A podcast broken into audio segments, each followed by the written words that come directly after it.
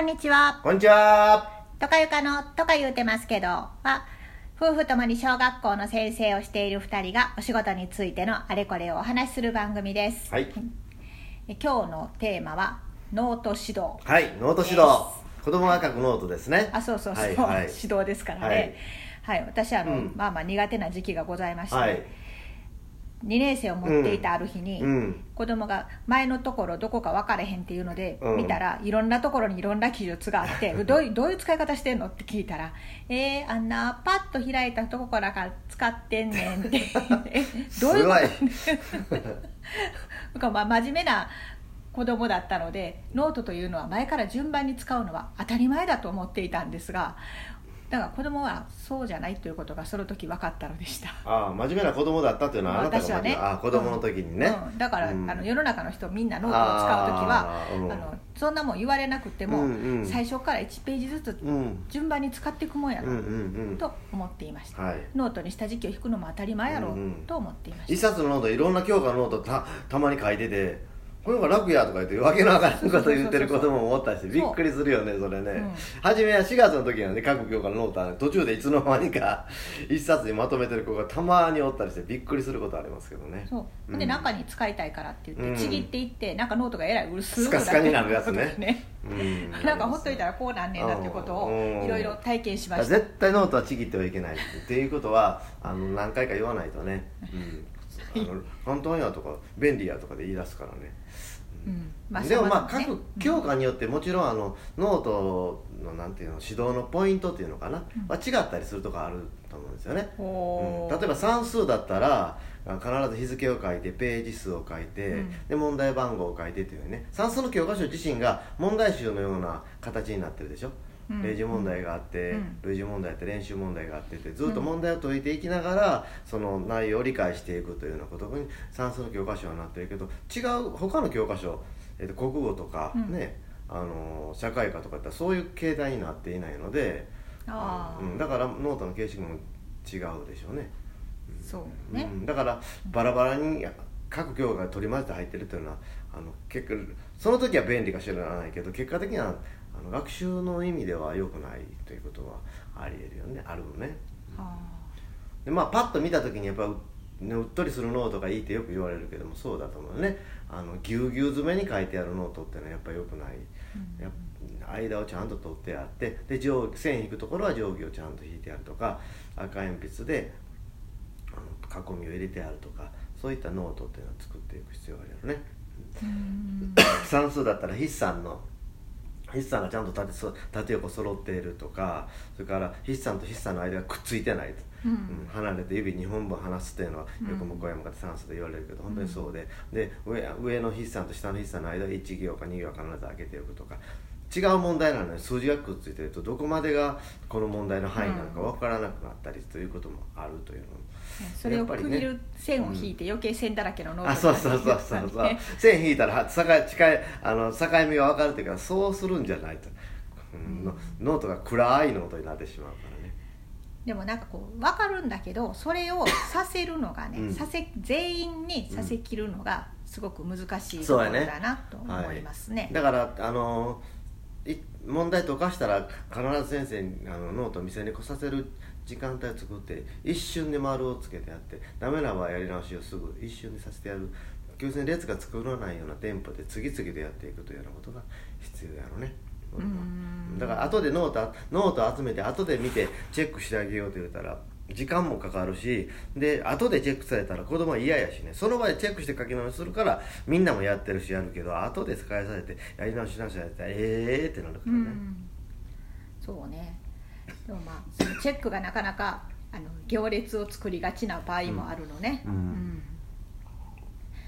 まあでも教科によって特性が違うから国語なんかだったらやっぱり自分の考えを書かせる発問に対してあ例えば登場人物がどう変化したかっていうのを書くとかね、あのし話者の視点はどうなっているのか書くとか主題はどうなっているか書くというのはそれぞれあの考え方がクラス30人おったら30通り30通りは言い過ぎかもわからないけどでもそれなりに表現の仕方は違うから、それを自分なりに書いたノートがあの国語のノートに残ってるかどうかね。そんなんがなくてただ板書を写しただけのノートやだとしたら、あの思考を深めたという状態ではないよね自分の考えがいっぱい出ているこ国語だったらね、ノートだったらそのノートを元にしてそのお話をもう一回あの、えー、と分析した作文を書きましょうとか、評論も書きましょうというようなことがノートを見返しながら、あああの時こう考えてたなとか今やったらちょっと違う考えやなというようなことを見返しながら作文をすることもできるというような、教科によって違うかもしれんね。算数とはまた違う、上の学年になったらそういううんことうよね。はい。どんどんできるようになっていって、でも1年生とかだったらその自分の考えを書く以前にノートのマス目に字を書いていくとか、うん、1学期はねうん点や丸に一マス使うとか、そういうノートの書き方を勉強するのもノート指導の一つになっていくやろうね、2学期3学期でもまだまだノートきれいに、あちゃんちゃんと言われた通りに書けるって難しいもんね、はい。だからまあそうやってでもまあそういう意識が先生にああるかどうかということとでその意識をちゃんとあの指導に中に入ってるかどうかいうだけでその学級のノートって変わってくるからうん、知らなかったらもう知らないまま進んでいくしこんなもんやって先生はこんなもんやって思ってしまうと子供もそれよりいいノートは作ることができないので、うん、先生がノートそういういいノートを見たいいノートというのかな、そういうノート今言ったようなノートを見たことがあるかどうかだけでも全然違うし見たことがあればあ子供たちとああいうふうに書けるんだったらこうしていこうってなるし、見たことなかったら自分の想像の範囲内でしかないからそれ以上ノートは良くなっていかないよね、うん。なかなかでも人のクラスのノートって見ないよね。見る機会ないね。研究授業は見ることはあっても、ノートを見るっていうあまことは。ああのノートを子供ノート集めて巡回させる時もあるし、まあ後の授授業研でね、でもその時はパラパラっと見るだけやからね、うん。ノート指導を学校の研究テーマにしているとまああのあるかもしれないけどそういう学校ってあんまりないですからね、うん。話し合い活動がよくあるけど。のモデル像っていうのかな,、なんかこういうふうに書かせたいなが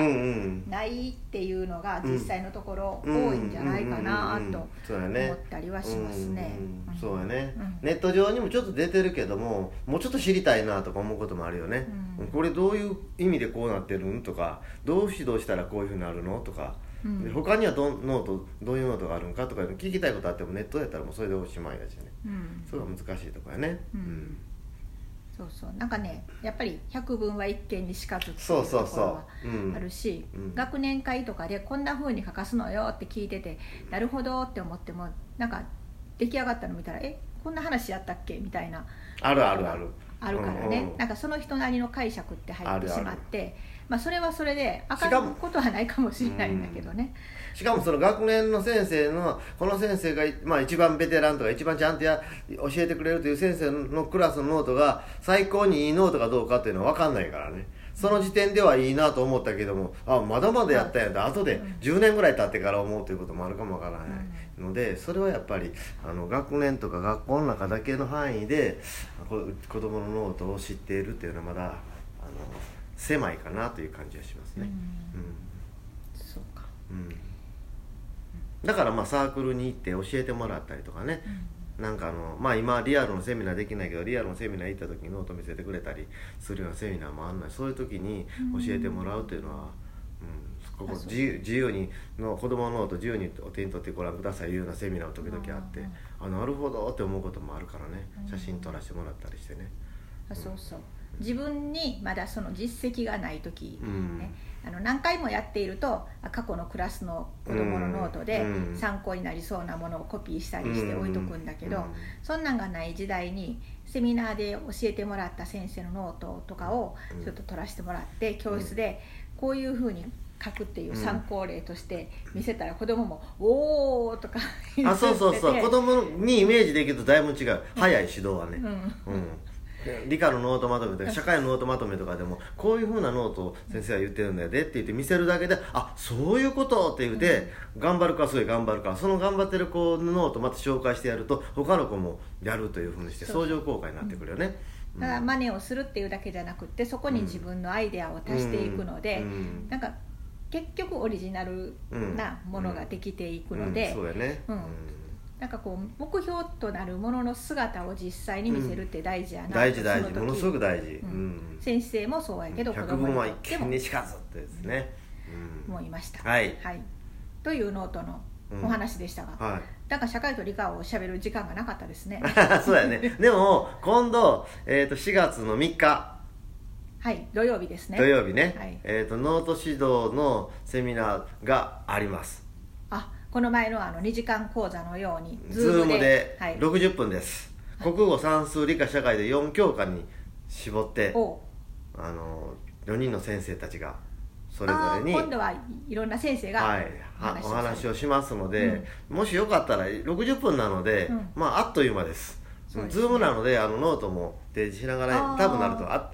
と思います。まだあのどんなあの講座なのかコンテンツを見せてもらってないので分かりませんが、うんうんうん。多分ここの子供のノートとかノートノートに絞ってるから。であとはあの、時間があれば模擬授業もしてほしいって言ってるので。でノートノートの模擬授業になるかどうかわかんないけどその教科の模擬授業とノへー。ト指導とという、うん。まあ、ノート指導10分5分5分間模擬授業するして1人15分なんでね、うんうん。まあそういう先生もいるかもわかりません、でちなみにトカさんは何のノート私私は理科のあ理科ですか？です。はい。あ3年生以上ですね。あそうやね、はい。まあまあでもそうやね、まあ一年二年の先生も財産と思って聞いていただければ。ね。はいはい、ということで、はい。4月3日はノート指導の講座があるよ。うはいはい。そうですね。え概要欄にまた、うん。あのリンクを貼っておきますはい、ので、申し込み先とかね、はい。時間帯とかね、はい。ぜひご覧になってください、とか言うてるお話でした。とか言ってました。ではまた次回の放送をお楽しみに。さようなら。さよなら